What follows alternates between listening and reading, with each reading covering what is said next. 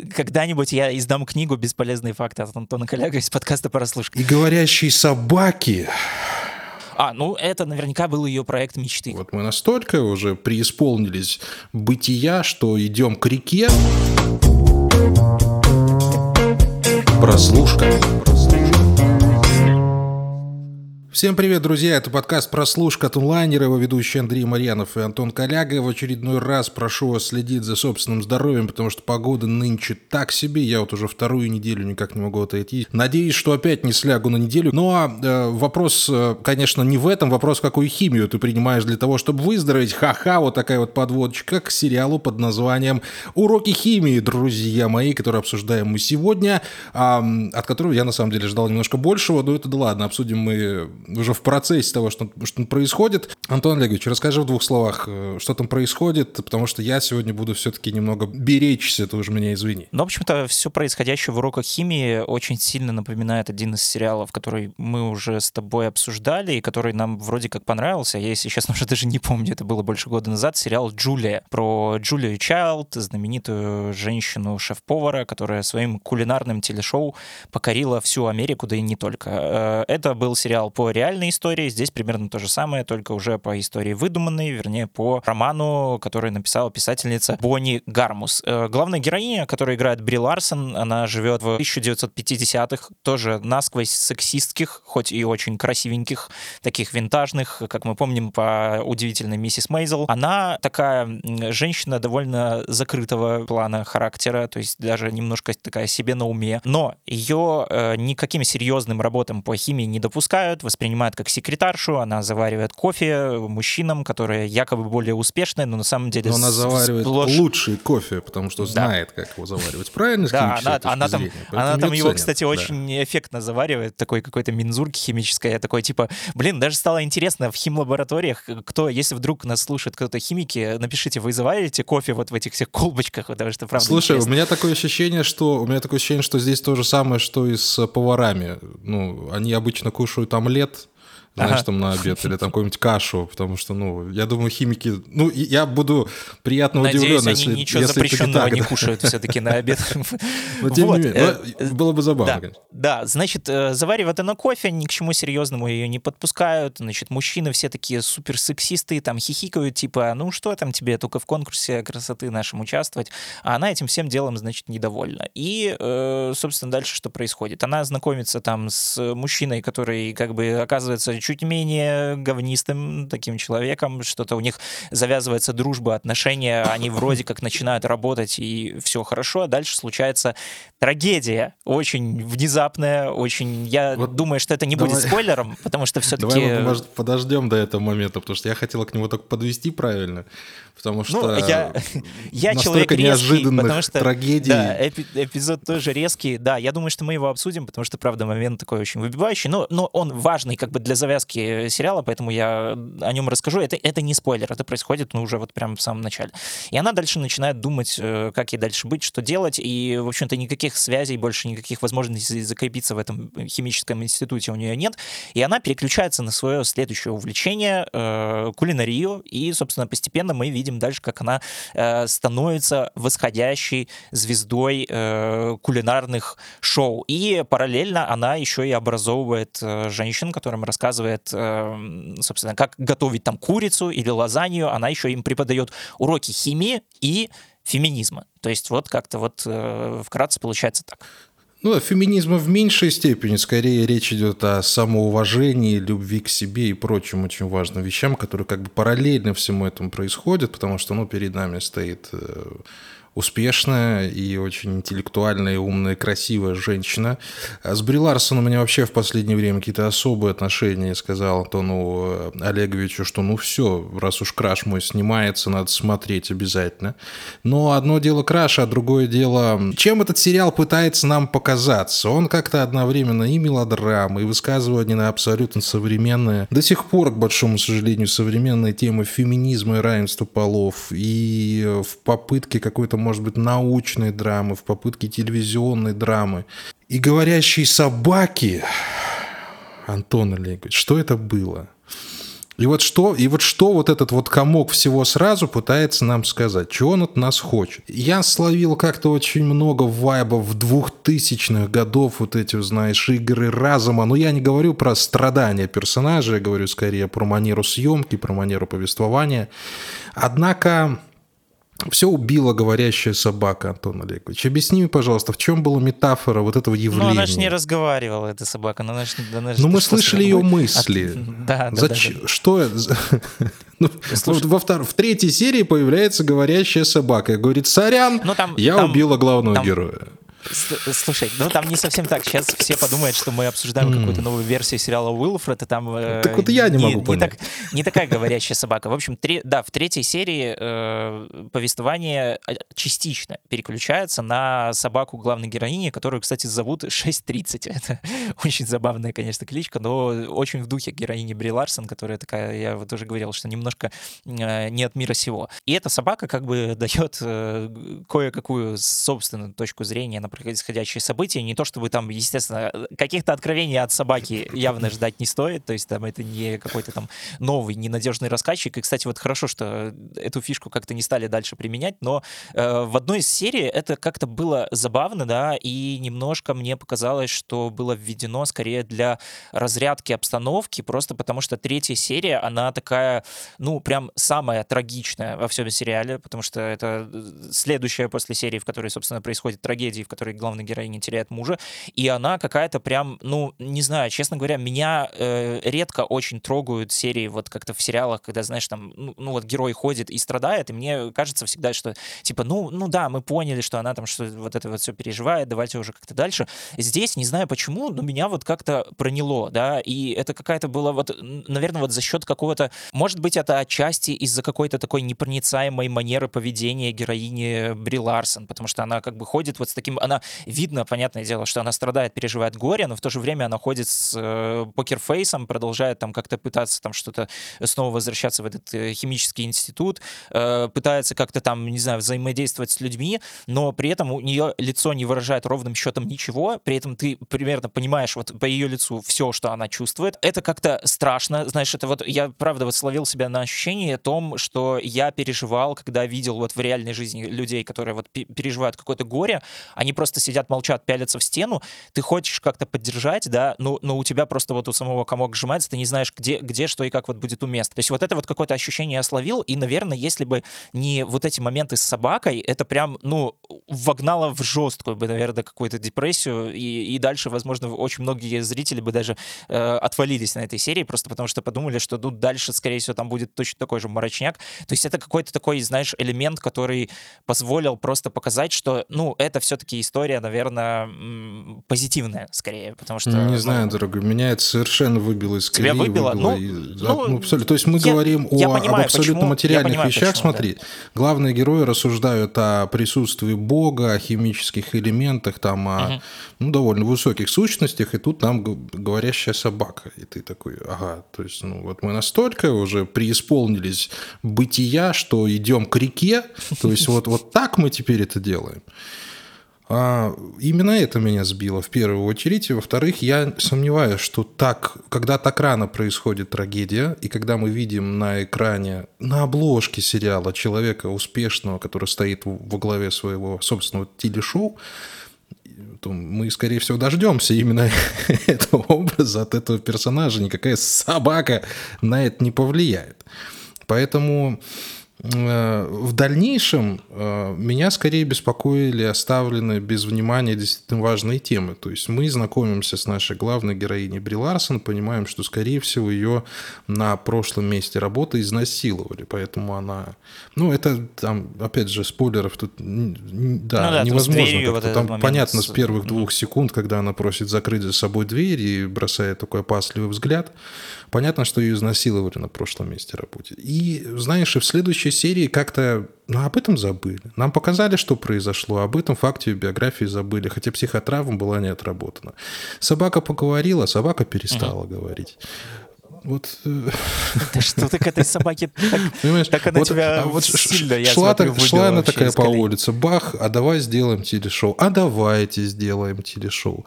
А может быть, а может быть, вот я уйду из этого, а давайте вот я уйду из А вот хочу все-таки, чтобы он продолжалось, но пускай вот, вот пускай я уйду и оставлю, останусь на высокой ноте.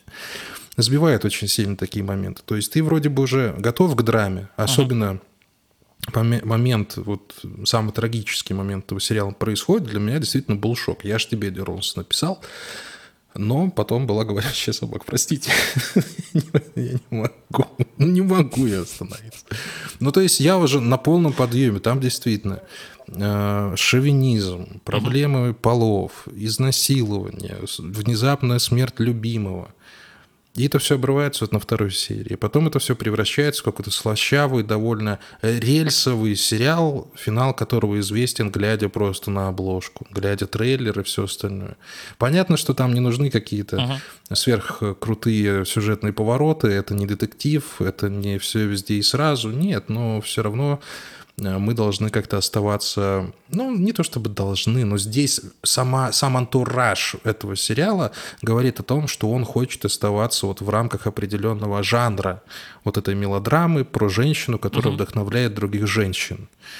Хотя у меня тут тоже, я вот сейчас угу. должен сказать, пока не забыл, мне всегда очень, очень радуют такие истории, когда нам главный герой с экрана говорит, вот, верьте в себя, и вы всего достигнете. А ну как бы да, ребятушки. Но как-то взрослая жизнь показывает, что тут ты или очень вовремя попал, или ты пашешь как сумасшедший и забиваешь на все остальное, либо у тебя просто такие обстоятельства, при которых ты можешь всего добиться, ну, либо как-то вот так вот звезды сошлись. Поэтому нельзя, знаешь, с экрана сказать миллионам человек, верите в себя, и все получится. У них баг, знаешь, как по мановению волшебной палочки ну, все получается. У Теда Ласса получилось? Ну, это же Тед Ласса. Нет, Но ну, он не на экране ну, был. А, ну, это же Тед Ласса.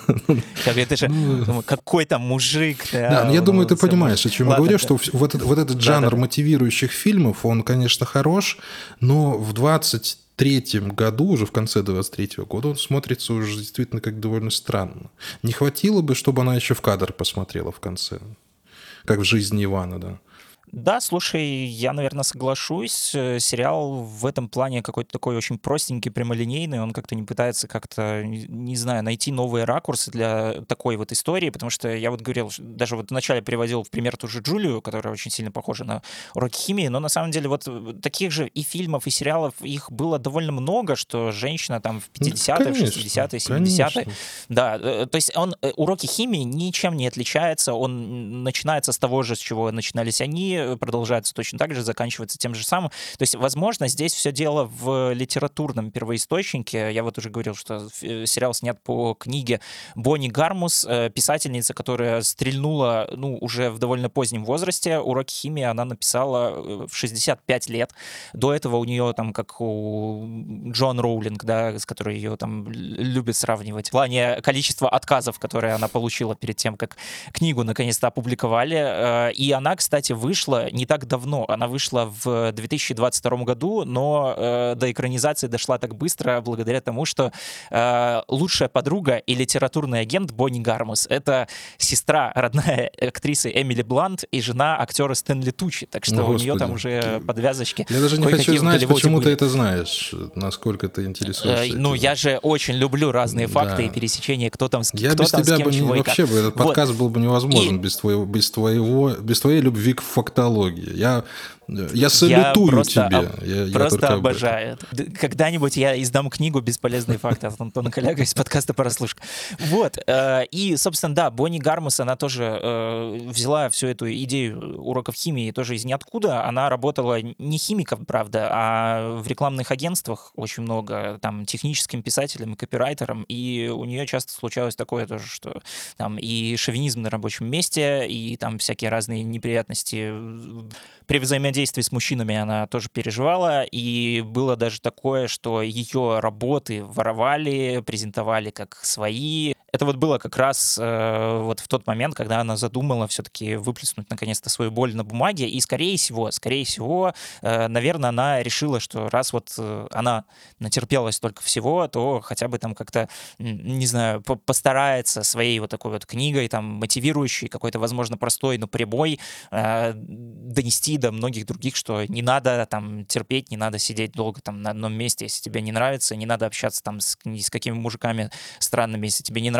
Слушай, и просто там, ну, ну а да, а это, это, конечно, все наивно, а это все, внимание. конечно, наивно, но... Нет, я даже не про наивность хочу поговорить. Наивность — это хорошее чувство, оно должно присутствовать в нас до определенной степени. Но вот мне подумалось, что в формате книги, скорее всего, вот эта история как раз-таки работает лучше. Это работало. Да, угу. это работает лучше. Возможно, в формате да. сериала вот он начинает скатываться вот в эти вот лишние эпизоды, лишние сцены, разговоры и все такое прочее. Может быть, если бы из него фильм было бы сделать, вот в этом случае двухчасовой фильм угу. По тому же сюжету, с теми же водными. Джулия и Джулия фильм, помнишь? Ну, собственно, про Джулию Эдвардс. Ну, про Джулию Чайлд. Про Джулию Чайлд. Тут, ну вот, пожалуйста, точно такая же история. Там, конечно, в сериале все хорошо получилось рассказать, ну, благо все-таки человек жизнь прожил интересную. Но здесь, когда, да, ты, наверное, остаешься один на один с персонажем на странице книги, у тебя есть время о нем порассуждать, то почему бы и нет, но смотреть на это, ну, странно. Ну, вот как-то вот уже uh-huh. в 23-м году странновато. Именно на экране. Я еще раз подчеркиваю. Не умоляю всех достоинств книги.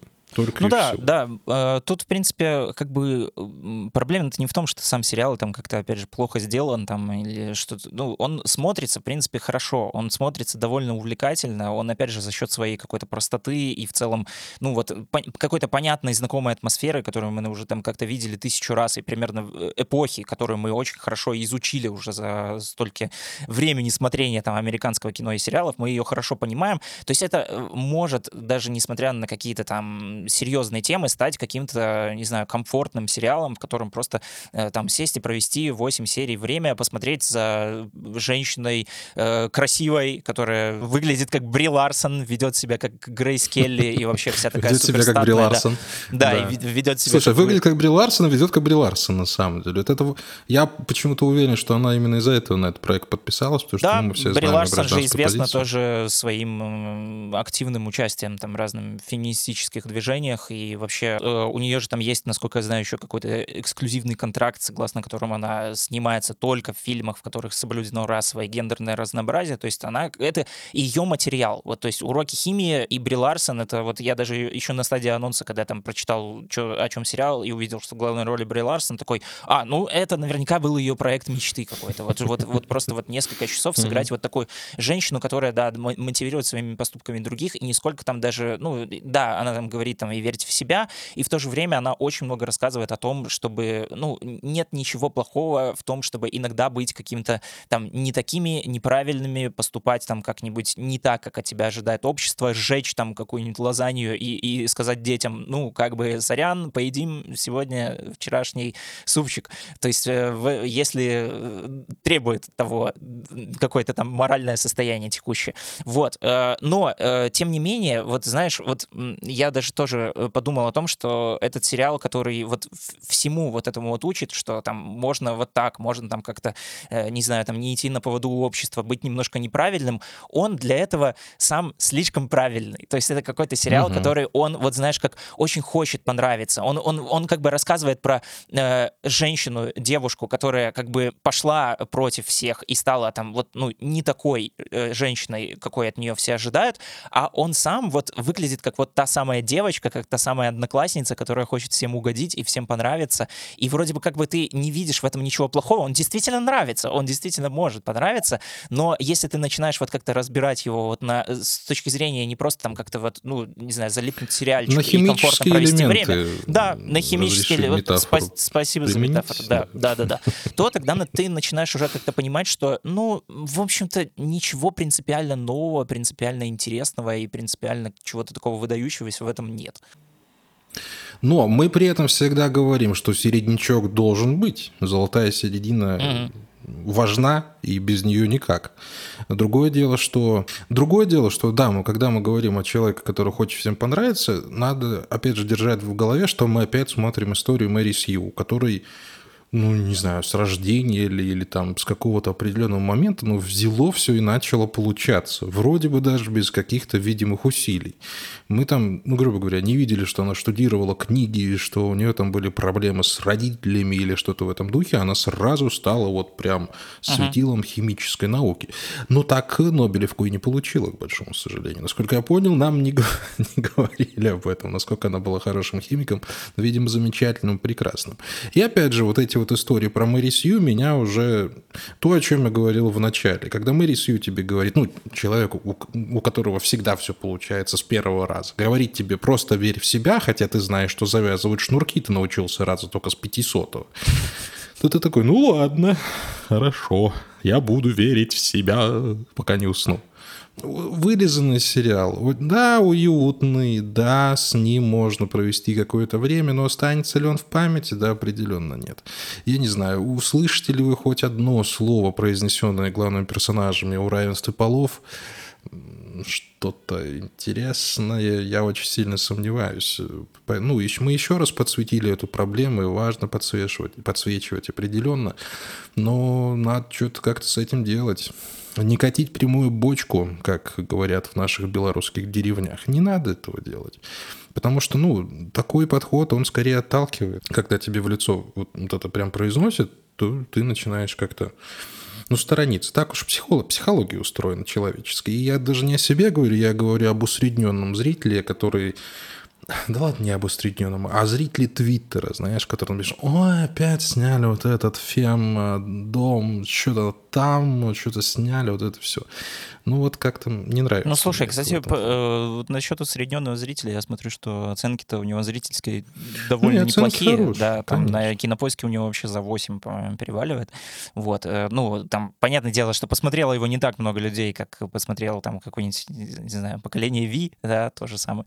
Но, тем не менее, оценки у него вроде нормальные, и даже там в том же Твиттере я видел, VX, извиняюсь, я видел, что его кто-то там да, похваливал периодически, поэтому я и подумал, что, блин, а может реально все-таки стоит посмотреть и обсудить, потому что мы как-то не особо сначала хотели даже браться за этот сериал. Но, в принципе, в принципе, э, если там говорить о том, жалею ли я, что там его посмотрел, или это там, не знаю, что-то вот у меня на какие-то негативные конкретно эмоции все это дело сподвигло, ну, я бы не сказал, я бы не сказал, но в то же время я и не скажу, что, э, что что-то, опять же, вот я нашел принципиально в этом новое и интересное. Да, на Бри Ларсон, если вы большой фанат Бри Ларсон, 8 э, часов, возможно, есть какое-то удовольствие смотреть.